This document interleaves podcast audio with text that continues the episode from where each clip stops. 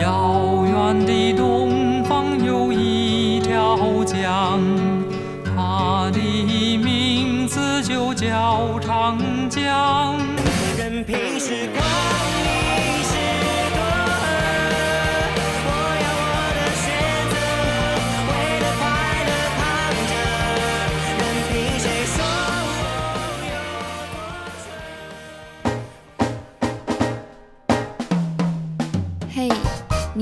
发现，你的生活周遭充满了时代冲突的氛围？但是真的有对立吗？或者只是缺少沟通而已呢？我是银世代主持人阿关，我是青世代主持人小珍。让我们探讨世代的差异，透过理解包容、传承共融，搭起世代间的理解桥梁。让我们美丽的家园可以成为各个世代安居乐业的好所在。欢迎收听《代际大调理念家》。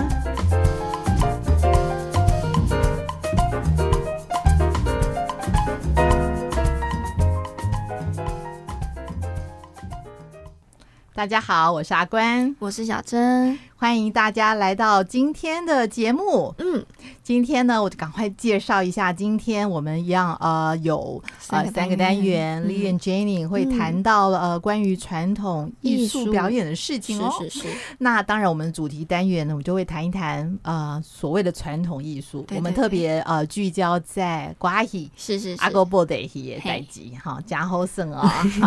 然后呢，第三单元呢，我们会接续上一个呃上一周的节目。我会继续再大跟大家谈一谈 II，就是 impact investing，对影响力投资的事情。好，那话不多说，赶快进入节目喽。嗯，发生虾米代志？广播情境剧。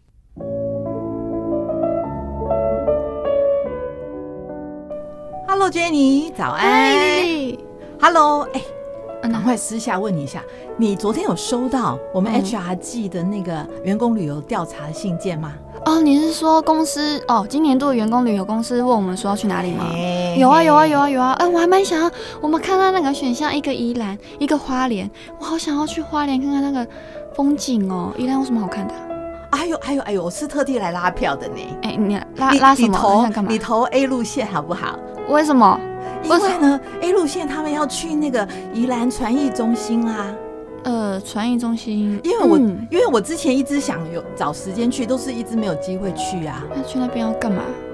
那边是传艺，传艺应该传统艺术啊，那要干嘛？对啊，那边有瓜戏呀，啊，我布袋戏呀，啊，就是很多很多那些传统艺术的啊，啊，寿环丁啊，你知不？你有听过不？啊，嗯嗯，听过，嗯嗯嗯，哎、欸，是你们这一代的人都没有看这些东西，嗯嗯，对，可能比较少接触，对，哦，不怪我，我偷偷的问那个 HR 的那个那个那个那个丽那个 Lily，不是我哈，嗯，HR 的那个 Lily，他就跟我讲说，现在投第二组的人比较多，所以我就很紧张啊，因为去花东纵谷就现在可以开卡打掐，那就天对呀、啊，那不是很好，那风景多好啊，那海风徐徐，看看那个风景，啊、不要啦，不要，你们也来了解一下传统艺术，不然哈。台湾的这些传统艺术就没落了，都没人支持。我就想讲啊，有一天可能哦，阮孙就唔知影什么叫做布袋戏，什么叫做歌戏啊。哦，好，安尼你来支持传统艺术一下，安怎？啊，好好好好好好好，为了为了丽姐，你肯定会投 A 方案，肯定肯定。啊，那你要不负责帮我拉五票哦？啊？哦，好，我竭尽全力。哦，阿伦，拜托拜托拜托，多谢多谢。台湾的传统艺术就握在你们手上喽，好好重任重道远的感觉。对对对对对对对，好，那拜托了。嗯，好好，没有问题啦。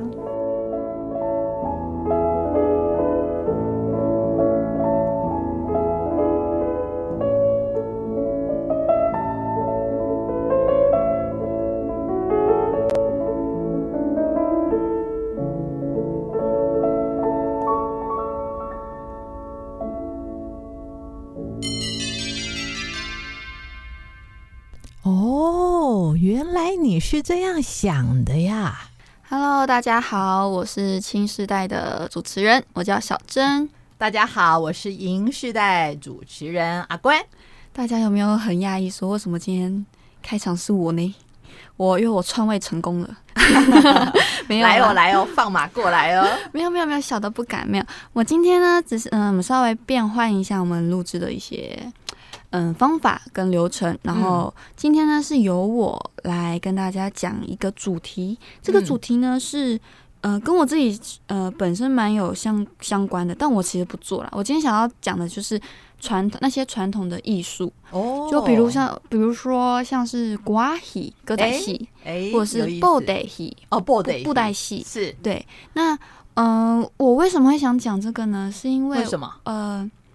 虽然我在节目中我的人设是 新时代的，嗯，但是我其实我从小到大不知道为什么都特别特别，真的是特别特别喜欢那一种我阿嬷，嗯，或者是我爷爷奶奶，是，嗯，可能是爸爸妈妈他们小时候常常会接触到的一些他们的生活，比如说是像是歌仔戏啊、布袋戏啊，我会哦，布袋戏还好。嗯，对，我要说实话，我比较偏爱歌仔戏，就特别有钟情。就对于比较传统的，你有看过歌仔戏吗？我有看过啊，我我我我也我很喜欢那个以前因为《幽花歌戏》那个，他之前不是那是电视上的，对，那是电视上，然后他们还有电影。那等下我们会讲到，我等一下也因为姐姐时期，姐姐主导时期，她也是有她科普小时间。那我。我不敢说科普，我就是跟大家分享一下歌仔戏现在有分几个时期，它的演变是什么，它的起源。嗯嗯、那布袋戏也会跟大家讲一点点，嗯、因为我布袋戏我钻研不深呐、啊。对，嗯、好，那现在就开始正式跟大家讲一下喽。请那我们现在其实，在我们的生活中，我们会接触到的歌仔戏啊，嗯，都是呃，我不知道是不是大家都会有接触到啦。其实我是会在电视上接触到，比如说电视上现在还有播有啊有啊有啊，就是呃，比如说像那个第四台，不是还有什么客家电视台，或者是台语什么呃大大爱电视台之类的。我记得我有时候转之前阿妈家的在转的时候会转到他们还有。蛮正式的，在舞台上的那种演出歌仔戏，oh. 但是我比较常我会去关注到的是，嗯，我现在划开 IG，嗯，因为我有关注，我就会看到，呃，我现在没有在夜配哦，我现在看到我就看到什么陈雅兰歌仔戏，然后他们他最近推出什么？什么嘉庆君游台湾，oh. 然后在在之前呢，杨丽花那个歌仔戏的那一个时期也有很多什么，是比如说君臣情深啊，什么东东，我那我都有特别的上网去找，嗯、所以我是真的还蛮喜欢。但我不知道什么、oh, 特别哦，对我也觉得自己蛮。你是台语人吗？呃，不敢说自己是台语人，不过略有研究一下。哦，oh, 我小时候呢，歌仔都是野台戏，野台戏就是。在还没有有电视以前啊，嗯、在我小的时候呢，嗯、看瓜喜都是那个庙会敬神，连庙靠那一种。哎，对对对，就是呢，呃，可能有一个人呢，他曾经在某一个庙跟那个神明呢有许一个愿，嗯，然后他来还愿呢，那他们会还什么呢？其中有一种还愿的方法呢，就是演演戏给神明看。对对对对对。那我们这些小孩子呢，嗯，我们就会呢时，我们就知道了，然后我们就会时间到了，就会把自己的小板凳呢，去摆在那个 那个野台戏鼻的前面这样子。嗯嗯。那因为我们是小孩啊，所以呢，大人就不会太赶我们，嗯，我们就每次都排在第一排，就是跨门级是那种。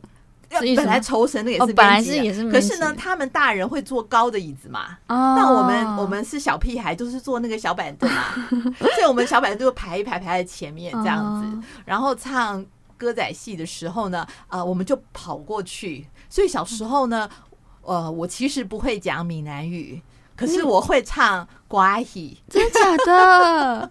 因为你就是常常去看，常常去听，就是对对对对，所以演来演去都是演那几出哦。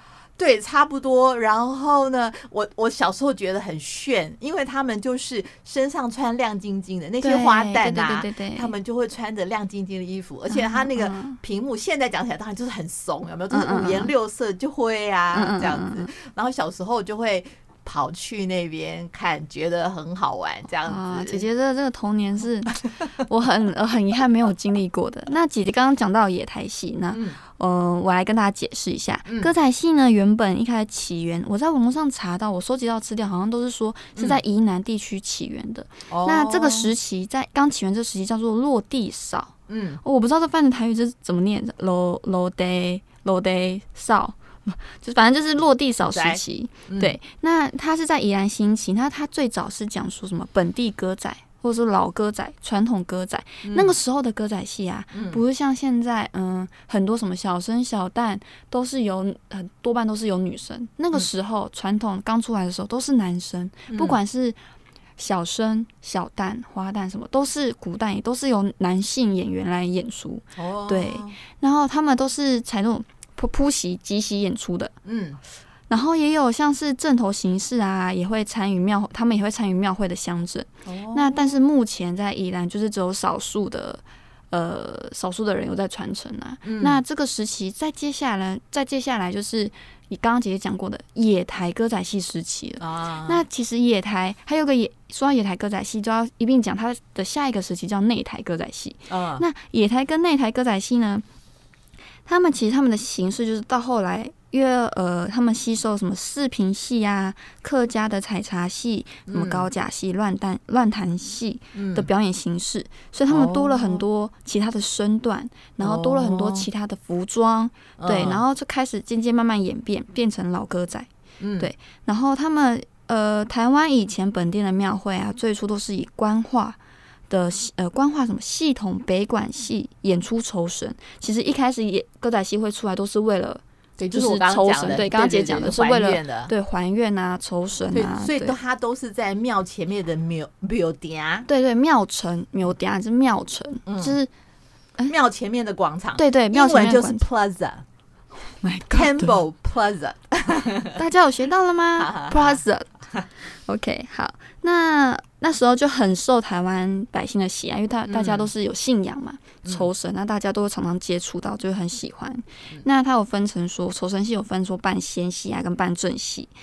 那早呃早期呢，都是多多半都直接用台语，所以歌仔戏，呃歌仔戏好像我们台湾歌仔戏好像就是用台语。那跟歌仔戏有点像的那个叫京剧，但他们是用。国国语嘛，要这样讲吗？国语北京话，对，北京腔，呃，北京腔去唱那个京戏啊。我为什么要学这个？不知道，所以我一直都不会讲歌仔戏，我都是讲瓜语。对对对对对对对，因为它就是都是闽南语发音的，对，不知道是要念歌仔戏还是歌仔戏，反正就牛仔裤、牛仔裤一样的意思，反正大家都是念瓜语嘛，对，都是瓜语。那呃。野台跟内台歌仔戏时期呢，他们都是采那种木表式的，比如说就是有什么？什么是木表？木表式就是有一个有个有个舞台，然后它有什么？它有背景板哦，然后那背景板就对，就像姐姐刚刚讲的，就是后面有会有很多五五颜六色的那一种，然后还有什么出将入相有没有？嗯，对，一幕一幕的，对，一幕一幕一幕一幕式的那种。然后他们那个时候那个时期啊，他们的剧嗯都不会有说什么特别有一个编剧写。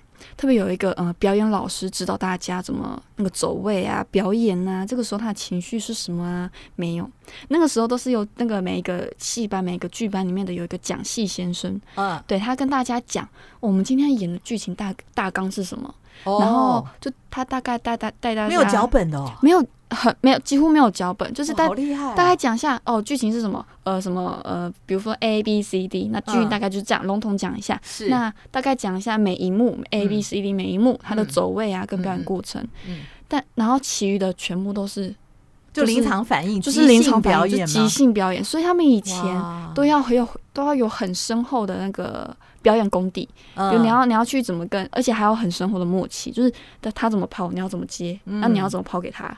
所以是不是因为这样，所以几乎所有的歌仔戏都是家族企业？对，就是口耳相传，而不是就是他们都是住在一起。然后呢，就是呢，他们就是兄弟姐妹，或者是妯娌，或是大嫂。你看，一下好像那个整个明华园，全部他们他们都是他们同一家的这样，是因为这样吗？因为他们就常需要那个默契，对对对对，所以必须是住在一起，那家人亲人就最亲了。是是是，那也可能是他们那个家族，他们每个人家庭里面每个人都有一种信念跟信仰，就是要把这个东西传承下去嘛。啊，对呀。哦，所以瓜姨其实是一个家族企业来着。呃，套现在的话来讲，嗯，多半是。对，但也有不是的啦。是是是，比如说像唐美云歌仔戏团，也就是、嗯、也就是有很多不是亲人的那一种模式。哦、对，但大家是可能有同样共同的目标。嗯，对。嗯、然后，所以呃，野台跟内台歌仔戏呢，他们多半都是那种他们那个，因为要要有那个功力嘛，所以他们他们会讲到什么半来腹内半来功夫，就是你要有真功底的意思。所以早期的剧本，哦、对，呃，不是丹田，那不是。的半来就是指说你要肚子里要的东西，要有满腹文采，对，你要有点墨水，对，说出来唱出来的那个台词呢，是他们有些台词是七里亚，你知道什么叫七里亚？七里亚。七个字，七个字，然后押韵什么的，对对对对对对，我有听过。然后，所以他们早期的剧本呢，都是由什么资深的艺人，他们那时候演艺演艺人员演员口耳相传，然后再手抄变成口述剧本，所以是慢慢这样过来的。对，然后在那台呢，就是已经到了日治日哦日治时期。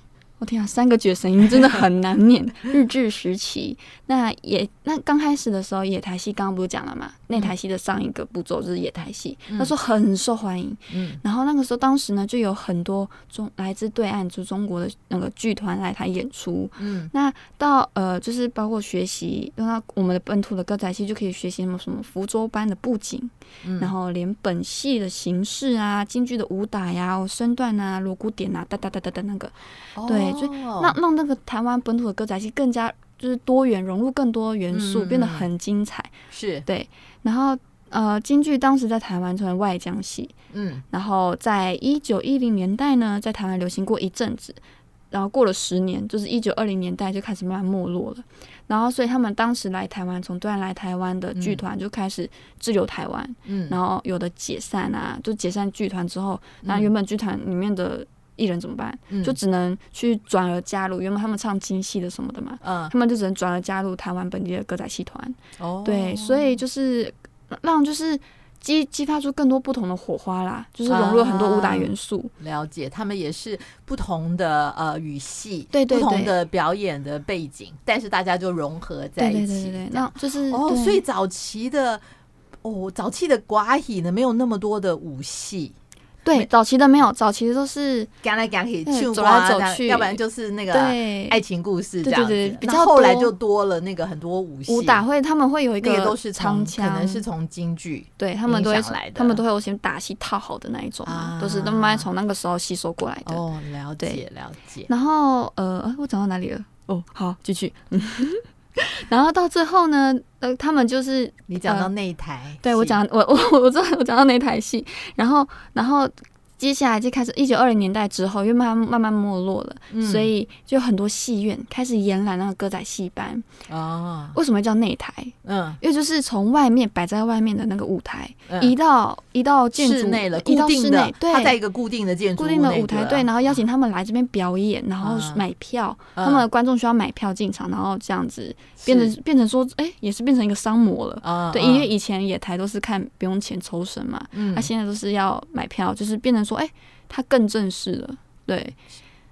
然后接下来呢，就是在这个时期，然后歌仔戏那时候很红很火，然后常常连演好几个月啊。哦。对，然后那时候开始，因为融合了不同元素，所以他们开始在布景上有变得非常的精巧炫目。嗯、然后还有什么呃特效，不是那种我们要电影的特效，而是他们真的什么有什么水龙喷水演出，真的会有水那一种。冒烟的。对对对对对。啊、然后。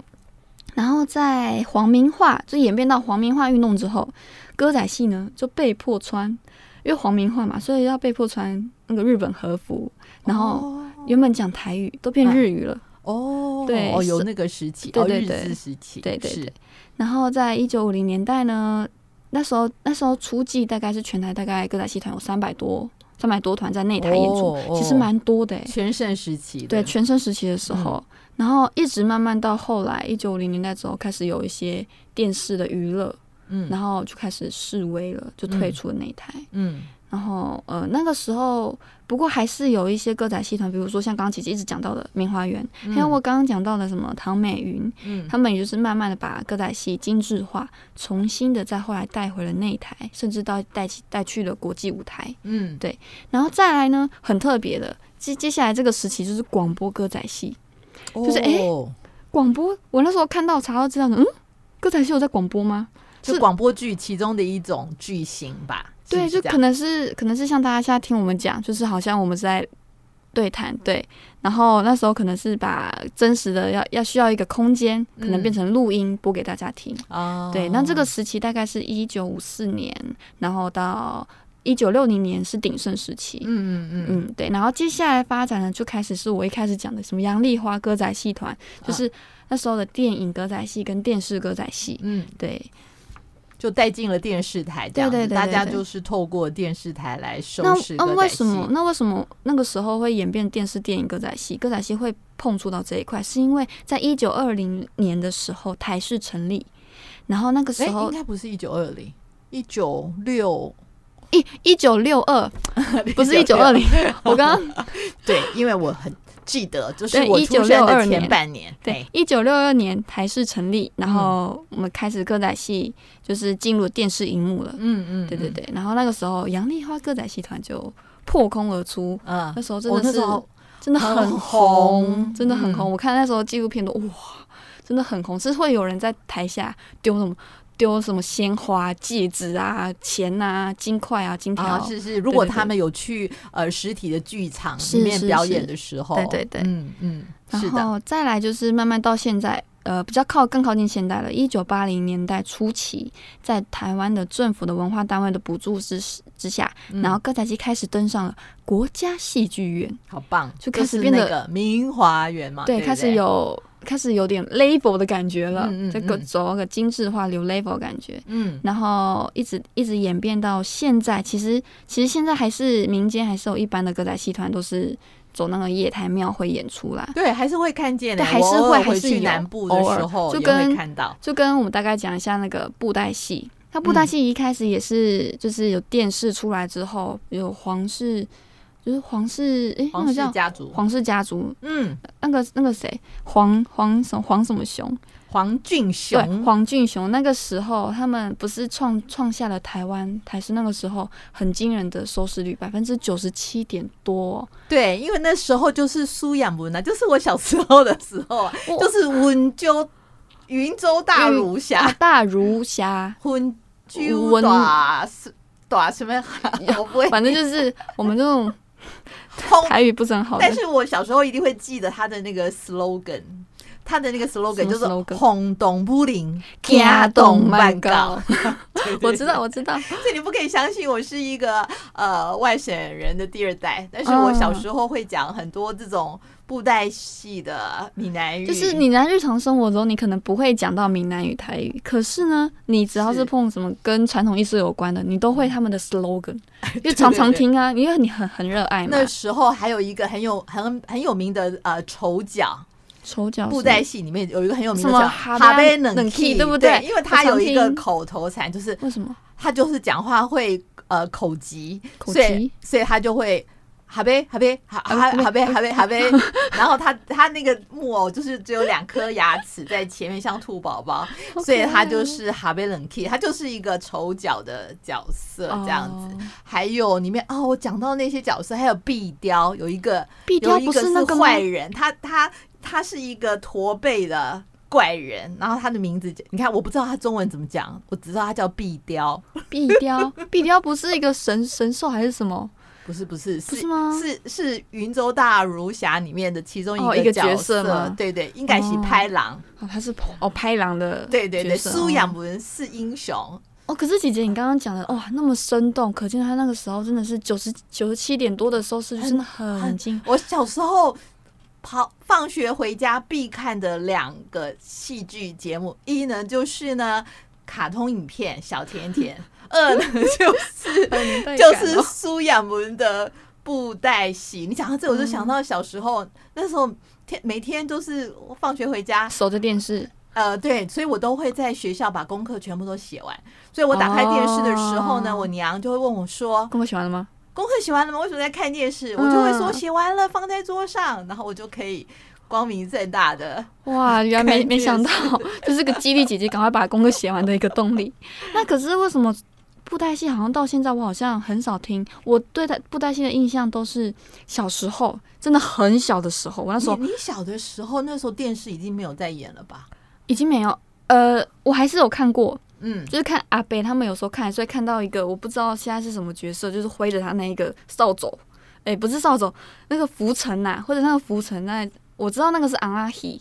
布袋戏嘛，那个就是素环丁啊，哦、你说是素环真？我不知道啊，我不知道他长什么样子。嗯、对，可是我我那时候那时候我小时候看过，就是因为阿北他们看，我才跟着看。可是我对，我觉得我对他比较震慑我到我的是，我真的很小的时候，我们好像也是去哪里玩，去哪里呀、啊？好像也是什么呃，有有传艺中心的，有一个老街里面有一个空间，有传艺中心。嗯、然后我我们我们刚好就是在那边休息，然后爸爸妈妈带我们进去看。然后你们刚好就是刚好那个那时候布袋戏在做展览，嗯，然后就有很就就是好像也不用买票，那时候就是免费让大家看。嗯、然后我们就去逛，嗯，我那我那时候逛的时候真的是给我的小给我幼小心灵造成了多大的伤害啊？为什么？因为我不知道为什么，我觉得可能是那种。光效灯灯光的关系，因为我一进去就要亮不亮，要暗不暗的感觉。然后有时候有几个电的电灯泡还会闪啊闪，闪啊闪，好像坏快坏掉。然后看到那个玻璃橱窗有很多昂啊，就是很多有大有小啊。对，它其实是一种偶剧嘛。对，它是人呃操控的人偶。嗯嗯。对，然后我看到就，可是我可是虽然有点怕怕的，可是我会仔细看他们，他们都很精致。嗯，对他们都非常，他妆容啊、服装都很精致哦，小到那个旁边流苏有没有？他们其实衣服很小，那个是已经是改良的布袋戏了，是后期改良。对，就是所谓所谓布袋戏进入那个霹雳霹雳时期嘛，霹雳布袋戏，对对对，时期后面的这样。可是我们小时候的他们都很淳朴，最重要的都是那些剧情。哦，oh, 还有啊、呃，他们最强调的就是一人八音。我知道那个也是那个现在皇室那个老板他的叔叔对不对？嗯，他叔叔呢一人八音很厉害，就是那时候很厉害的操偶的师傅呢，嗯、就是他一个人呢可以变八种声音，然后所以他可以左手可能是一个大英雄。可能是苏亚文啊，右手呢可能就是苏亚文的女朋友，她变成女的声音这样子。以前就是看他们这些的很厉害的技巧，还有就是嗯他们的剧情，嗯，还有呢就是他们的咬文嚼字，嗯，咬文嚼字、咬文嚼字，对对对对对，那这样很忙哎，一个人又是苏亚文，又是苏亚文的女朋友啊，那就不赢了呢。真的两个人要讲话，这真的是，但这只有两个，其实他们最厉害。最多的可以一个人操到八个偶，或者是有些时候是别人的手来操偶，但是声音还是他。他哦，对对对，嘴巴很忙。那个是那个是早期的。那因为早期那时候我是小时候，嗯，所以对我来说呢，我我不是太懂那些技术层面，嗯、只是觉得就是啊、呃、很好玩哦。然后呢，我听一种我没有听过的语言，嗯，但是因为呢，呃，在电视上播嘛，嗯、所以它其实是有字幕。哦，他有字幕哦，对，所以呢，我就会一边看看听他讲闽南语，但是下面是国字，字所以呢，我就是会了很多那个闽南语的。这这就跟我之前看港剧，然后我也是听他们原音，然后看他们的国字这样学啊。对，就是声音的传播是学习语言最快的一个途径嘛。是是是，是，是，是，是哇，那姐姐那个时期的布袋戏跟我这个时期布袋戏差好多。你看我那时候。我那时候的布袋戏还是在一个一个玻璃橱窗，然后要要亮不亮，要暗不暗的玻璃还会。它可能只是那个那个地方，可能只是展示那个偶而已。对，他们是展示那个偶跟那个历史。因为后来他们做了很大的改改变嘛。呃，他们好像也有演电影，是不是？他们除了看电视。变成电影这样是叫什么《盛世传说》吗？还是什么这样子？还有有很多，他们好像后来是现到现在有跟各大的那个串流媒体平台合作，嗯、比如说像 Netflix，对，很厉害，都可以看得到。呃，Disney Plus 都有。嗯、对，他们已经走到类，我觉得是类动漫，对，偶动漫、偶动漫的那那个概念，这样，因为他们要跟。外国，因为他们要推到国际上的舞台去，所以他们要跟怎么跟外国人介绍呢？嗯、要讲布袋戏，很难去跟他介绍这个人偶戏，嗯、所以就跟他们讲说是偶动漫。嗯嗯嗯，对对对。哇，那我们今天分享了这两个，大概分享了这两个布袋戏跟歌仔戏他们的嗯，他们现在的发展啊，或者是他们以前的鼎盛时期状况是怎么样子？哦，好厉害！对，嗯，都觉得哇。就觉得哇，我因为我真的是很喜欢，所以我才会去。难怪我跟你那么合得来，对不对？对，就是 我小我小时候，因为我已经很久了，当他转变了之后，嗯，或者我长大了之后，就几乎没有。接触了，这两个吗？就是对我来说，对那个就是欢乐的童年时光，就已经过去，过去就让它过去吧。可是我不。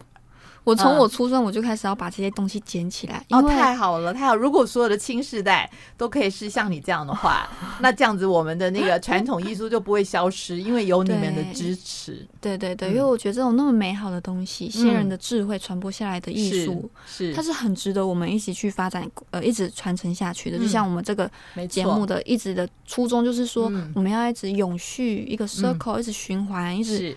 运作下去，嗯，对，就那么好东西，它值得这样子，是没错。那今天这个节目呢，就跟大家介绍到这里啦。那喜欢我们节目的，嗯，记得要准时收看哦，呃，收听，我讲错了，要记得要准时收听哦，因为我电视看太多了，收看。好，那我是新时代的主持人小珍，我是银时代主持人阿关。那在这里，谢谢大家的收听，再见。我是哈林庾澄庆，这里是世新广播电台 FM 八八点一 AM 七二九。携手你和我，大家好，我是银世代主持人阿关，我是青世代主持人小钟。欢迎大家来到我们这个单元的节目，嗯、就是世代共好。嗯，携手你和我嘛，携手你和我，没错。嗯、那呃，这一次的节目呢，我想延续上一次啊、呃，上周的，上周讲的，对。我上次有谈到台湾有一个啊、呃、新创的企业，是。一个社企，嗯，这样子，然后它的简称是 TIA，就是 TIA，就是跟投资相关的，对，对，Impact Investing，就是影响力投资这样，Impact Investing，对，因为上周还有一些资料还没有一起跟大家全部说完，嗯，但是我觉得这是一个非常重要的议题，是，呃，而且如果我没有记错的话。这一期的《天下》杂志，嗯，这一期的《远见》杂志，哇，这一期的《今周刊》相关的议题，嗯嗯、大家都谈了，就跟这个有关的蛮多的，这样，嗯、所以我也也想透过这件事情，在这个单元里，来跟大家分享，嗯，啊、呃，好。简单来说呢，我们其实一直在谈，从呃我们第一集到现在，我们一直都在谈呢，就是携手共好。对，也就是呢，不论呃是我银世代，或者是你们青世代，是 whatever，不管什么世代，各个世代间，我们都要彼此的学习，彼此的连接。嗯，然后而且呃，我们要想出来一些的方式呢，可以让我们共同的未来是好的。嗯。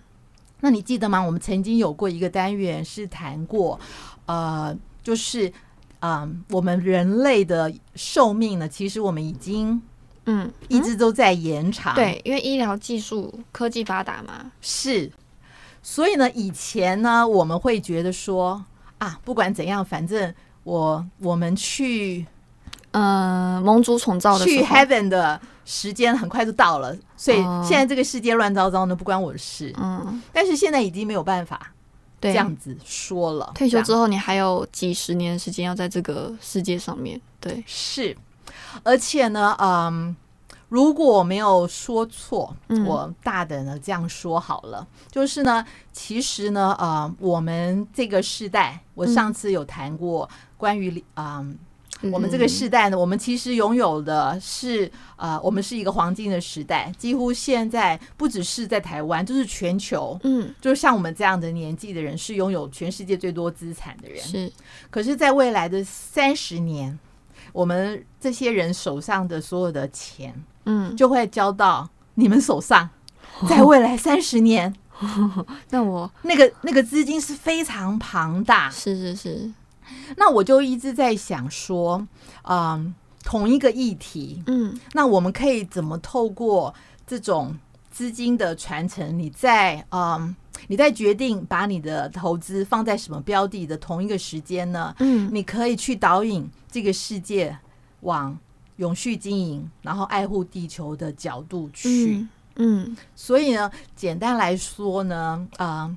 TIA 的意思就是呃，我们透过投资的手段，嗯，我们去导引世界不管是企业或者是政府，嗯然后去走向呢对友善环境、友善地球嗯，比如对的说方向。嗯，比如说投资，像比如说投资电，就是现在石油尽量不要嗯，开采了嘛，嗯会对地球不好嘛。你说的绿色能源，绿色能源，比如说电力车，嗯，对，然后比如说还有什么，就是投资这些跟未来就是对地地球造成嗯。呃比较环保，嗯。比如说近邻这个观念的相关企业、相关产业去投资它，反正你都是要投资嘛，是吗？是是，所以为什么我要用这个平台来说？嗯。因为呢，你们就是未来呃最重要拥有资金，然后决定要把你们的资金放在什么面向上发展的一群人。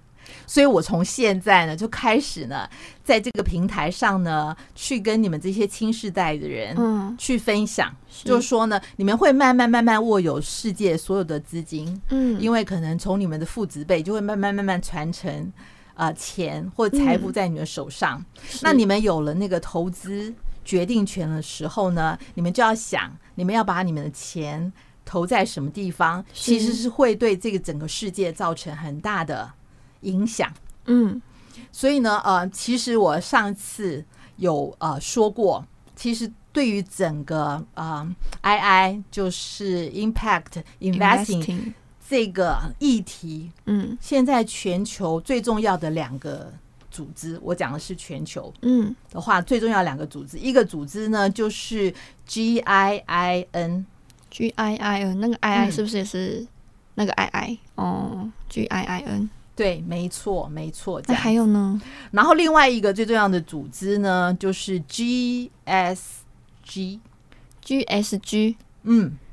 哎，G S G 还是 S G S？G S G SGS 吗 S G？SGS，对 我写，对不起，我眼睛花了。是 OK S G S，哎，对，因为它是 Streaming Group for II。嗯 OK，就是呢，呃，前面那个 GIN 是一个私人的基金会，我上次有介绍过，它就是洛克菲勒基金会。嗯嗯嗯，然后他们为首的还有其他的很多不同的基金会，这样他们他们成立这样子，然后他们就是主要是要来推动嗯。希望导引的所有的呃 private capital，就是私有私人的资金呢，可以去投注在对呃地球或者是对整个呃地球未来的发展或人类的议题有关的东西的产业相关上面这样子，嗯所以他们是在推动这个。那另外一个 SGS，它是一个呃半政府的组织，半政府。对，它是二二零一三年呢 GA 呃 G eight。G eight，就是八大工业主要国家，他们在伦敦开会的时候，嗯。然后他们呢共同为了推动 II 的事情，嗯所以他们就成立了一个半政府的组织，嗯。现在是全世界最高的推动这个 II 的组织了。哦嗯，他们跟 GIN 有很多合作哦的反而，就是一个是半官方的组织，那一个是纯民间的哦了解基金会。那这两个基金会是在负责在推动嗯在推动这个永续事情。的事情，嗯对，那那关于这个目标怎么落实，嗯那就有两个不同的向度跟指标。你如果在最近的报章杂志或是媒体，是。你就会常常发现大家都在讨论这件事呢。嗯。一个一个嗯指标或者是目标呢，叫做 SDGs，S D G S，对，它是 Sustainable Development Goals。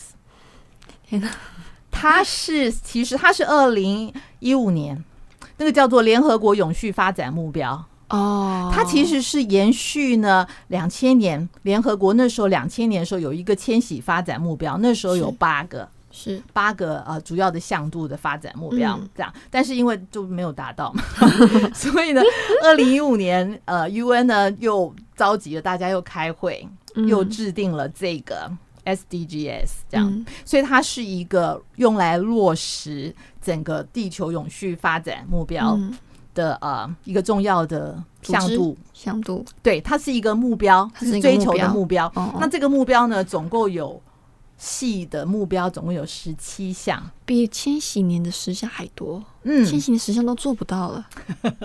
好，我我先我先打住。那另外一个重要的指标呢，这在企业界就比较常听到，嗯，就是 ESG。哦，ESG，嗯，对，Environment、Social and Governance，好，就是呢环保、社会跟治理。对，这个就是比较是针对企业衡量一个企业的 ESG 的一个指标。嗯，那也就是说呢，它其实是用来评估企业的永续经营是不是有风险。嗯，那这个东西呢，跟我们啊、呃、目前我们上的课，嗯我们气管嗯，企业概论。是。有修的课里面谈到的 CSR 有什么不一样呢？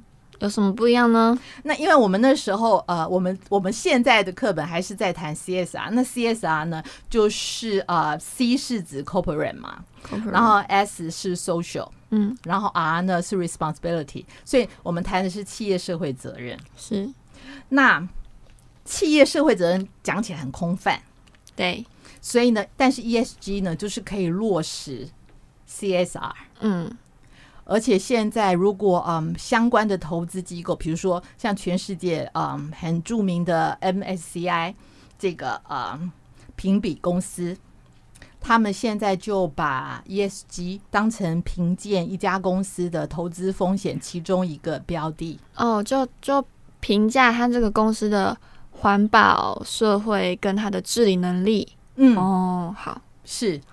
因为呃，长远来看，如果一家公司呢，它在这些方面呢，都比它同一个产业的其他类型的公司，嗯。如果它这些的分数是比较高的，嗯。它长远来看，它的股价指数跟它的获利能力是高的。是。所以它因为本来 SCI 就是给投资人做，你要投资一家公司对的重要的。指标，他们现在也把这些东西纳入。是，这样子，所以呢，嗯，大概的说一下这些的目的，就是我再一次说，嗯呃，因为不管是呃银时代或者青时代，如果呢我们想要改变世界，可以不是口号，你可以从你手上的每一块钱就能改变世界，这样听起来是不是很不一样？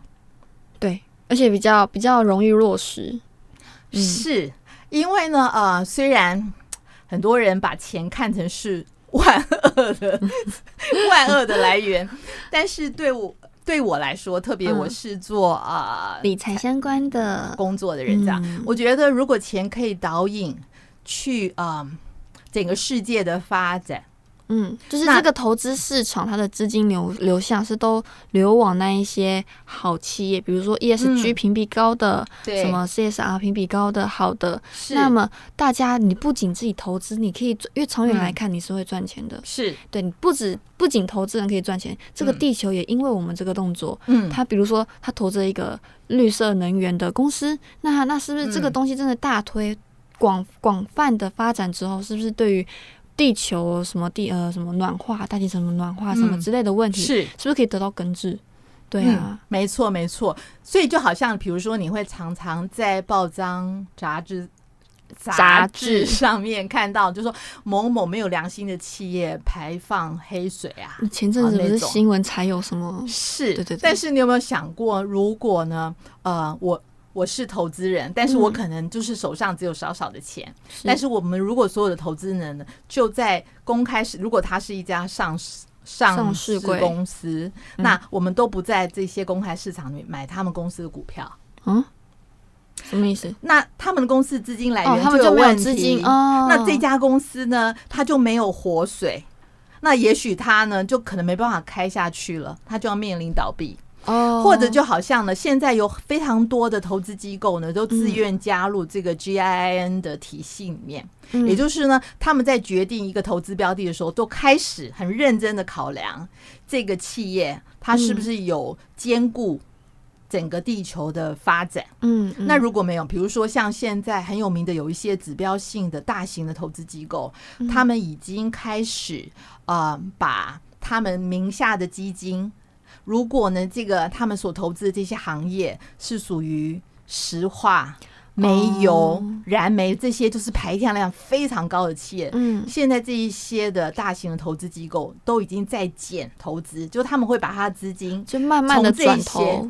对，所以我觉得以前我们常常觉得，哎，地球好像越来越不好了。嗯，然后我们看到，我们听到很多气候变迁灾难的事情，嗯、加州大火，啊、很多地方，嗯，突然本来很热的地方要下雪，我们好像觉得没有什么可以着力的点，嗯，或者我们会觉得说啊，还是这么多大公司在烧炭，那我骑脚踏车对这个世界有什么帮助？觉得很微乎其微。但是我想要透过这个平台呼吁大家，你除了骑脚踏车自带水杯 之外，其实你还有一个非常重要的管道，就是呢，当你握有你是投资人的角色的时候，你可以选择你的投资标的，是。去到那些朝着联合国所讲的这些指标 SDGs 的这些指标相关的行业，或者是相关的新创行业，是。去的话，你就其实潜很就是积沙成。塔积少成多，就会变成是一个推动巨人的那个力量。嗯，就好像我们会觉得啊、呃，如果有一个大石头，你觉得你推它，好像它都纹风不动。嗯，可是如果你每天就是一大家所有的小蚂蚁，大家都连起来、连起来、连起来、连起来，就会变成一个很大的力量。嗯嗯嗯。所以我其实阅读越多这些 data 的时候，我一直心我心里面觉得非常开心。因为呢，我觉得我们的地球有救，看到了一个希望，是不是？对，而且大家正用各种不同的构面是来帮助。虽然好像，嗯，你知道，我们台湾也在去年的时候呢，嗯、呃，宣布加入全世界，呃，目前现在应该有两百多个国家，就是呢，二零五零年就是碳零排放的这个国家里面。对，虽然相关的专家学者都说不可能，这样就是有点是打 call，嗯，就是有点难了，这样。但是我觉得至少那个目标已经定，至少有定那个目标，这就是我呃五十岁的时候，台湾零排放，零的碳排放。希望是这样，因为呢，我们呃已经在那个日期，我有特别标下来，就是二零二一年四月二十二。我们的总统就是有公开的宣誓说，我们要加入就是近零碳排的这些国家的行列，这样。那当然，一系列的动作还是有很多。对啊，那我们不是相关政府单位的，我们可以做什么呢？我觉得对我来说，一个理财的人来说，我觉得最容易就是我把手中的钱放在那些跟联合国发展目标相符合的企业，嗯，那我就会有一点帮助他们。是，或者是啊，所以就会变成那个企业就会被被被资助，然后他们可以试着去转型，嗯，试着去往这个方向走。这样。就是为什么要透过这个平台讲，就是希望姐姐，嗯、就是姐姐这个理念，姐姐这个想法，嗯，那包括也可能也是我的，嗯、那传播出去给大家知道之后，嗯、不是就变成说，不是只有姐姐一个人这样想了，不是吗？但是每个人就是积少成多，积沙成塔嘛。那每个人都这么做，每个人都一点点，合起来也是很大的一个力量啊。嗯嗯，对啊。虽然相关的呃指标衡量的指标现在还在很模糊的定定当中，嗯嗯，这样子。但是呢，我觉得那个方向是非常的清楚，大方向是明确的。对，就好像地球好。是，就好像我说，呃，台湾在二零二零年就成立了一个台湾影响力投资协会这样的一个社企的组织，它就是要来教育跟推广相关的事情，嗯，这样，然后呢，让一般的社会大众知道，嗯，就像我在这里跟大家分享，其实你可以透过你手中的每一块钱去投资。是符合联合国发展目标的这些的企业，嗯，你知道，嗯，其实台湾的中小企业也好，就其实我们一直都是调整非常快的。我们调整非常快，对，你知道，呃，有全世界几大的很大的公司，好，好，比如说，我们知道全世界曾经是全世界首富的那个盖茨先生，对，他的他的旗下。他们的微软这样是，他们也发表一个非常重大的宣言，也是要来符合这个啊联合国发展目标的。对，就他他们是说他们在二零三零年，他们要做到呃，不只是负台负碳负碳负碳排放，嗯之外呢，他要把他们公司从一九七五年成立以来所有的碳足迹，他也都要。对啊。冲冲消消除消除哦，他、嗯、不只要是在未来要达这个目标，他还要把过去已经造成的去做一个动作，去把它消除。是哦，是是是。然后呃，相关的像呃呃苹果，嗯，或者是啊、呃、有一些大的公司，Google，、呃、像 Google，哎、欸、，Google 他们好像在二零一七年就已经说他们已经像几乎是接近零了，嗯，这样子。所以你为什么最近有没有常常听到“净零”这个字？啊、干净的净，zero 那个零，零。啊，那个其实就是在讲那个嗯，地球温室气体排放的事情，是。这样子。那中间有很多不同的名词，有机会我再跟大家一一解释。好的，因为呢，呃，有一个非常重要的讯息，就是二零五零年，嗯，是一个关键年。我猜二零五零年我还在吗？你还在的，可能啊、哦，可能我还在这样。为什么呢？因为那个是一个关键年，因为嗯，他所有的专家学者说，如果二零五零年气地球的气温就是就是碳排放，我们不能回到工业革命之前的话，嗯，那地球确定会升温二点一度 C，也就是呢，啊、呃。整个北极圈会缩小到只剩现在的三分之一、五分之一，海平面会上，就是这这些之前地球暖化有拍过一个影片，一个美国的副总统，他们有一个基金会拍了这那这件事就会变成真的，是，所以二零五年这是一个关键年，所以为什么呃全世界很大的国家呃很多政府组织他们现在都是非常积极努力的在朝这个方向。是来推进，虽然看起来目前，嗯，但是我真的相信，如果每一个人都开始有这样的观念，是不只是你对自己自身的要求啊，尽量不要吹冷气，用大众运输系统骑脚踏车。哎，我今天来电台就是骑脚踏车哦，哦，好棒哦。然后嗯，尽量嗯不用塑胶的东西。那我也在这里呼吁所有的产业，嗯、特别是山西产业的，啊、呃，如果你是里面的从业人员或是研发人员，你知道以前的山西产业他们有一个陋习吗？应该这样说，就是他们要把所有的零件呢，每三年就要让那个零件就会坏掉。因为这样子你才能汰旧换新。Oh. 可是如果以一个永续经营发展的方向来看的话，应该是呢，一家公司赚钱不再是因为它的 product，应该是因为它的 service，嗯。因为因为服务呢，碳排放最少，可是做一个 product，那个整个制造就会碳排放非常高，这样子。而且现在嗯，欧洲在二零三零年就会开始嗯。他们会刻那个边际碳税，就是你进口的货物，嗯，进口的货物呢，你要标示你的碳消耗量，哦、碳足迹吗？对，那如果碳消耗量太多，碳使用量太多，他们会课，不是会进来，但是要相对客观税，课、哦、重税。哦、嗯嗯嗯，哇，那这样真的影响挺大的，因为很多公司他们要进出口，他们最在乎就是那个什么关税啊。对啊，对啊，对啊，特别是如果是净利毛利率相对比较低的，他们就是差那些钱，就公司没有办法营运。所以我觉得相关的企业现在也是大家很紧张，都在转型啦，想办法要转型。嗯，对。那我们一般的小老百姓或者是小小投资人，其实你可以去帮助那些企业转型。嗯、就是如果他们是真的愿意转型的企业，你就用你的投资来支持他。嗯、是。然后那一些呢，黑心的 那些不想管的人，你就尽量不要买他的产品。我都一直在想哦，在这节目呼吁，我看可不可以那个 TIA 他们应该列出来，就是那些。黑名单，呃，安内，这个这个牵涉到的层面很广哦。哦，好好，阿关真的是太乌托邦了，对不对？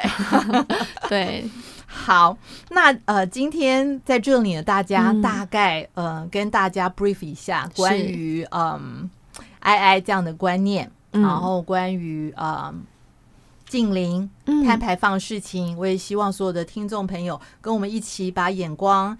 不只是呃聚焦在台湾，是聚焦在全球，因为我们也是这个世界的。台湾在这在一个星球，名一个一个名为地球的星球上。是。那现在这个名为地球的星球呢，遭遇了一个他们的重大的重大的困难跟危机。那这个要怎么解决呢？嗯，就是如果现在听众你本来生活中你就有在做投资的，嗯，那么你可以考虑刚刚我们刚姐姐分享的台湾在台湾的 TIIA，嗯，然后还有那些跟联合国现在发展的那些指标，嗯，那些标的，嗯，去研究一下，去看一下，那去变看是不是可以变更你的投资标的，嗯，或是。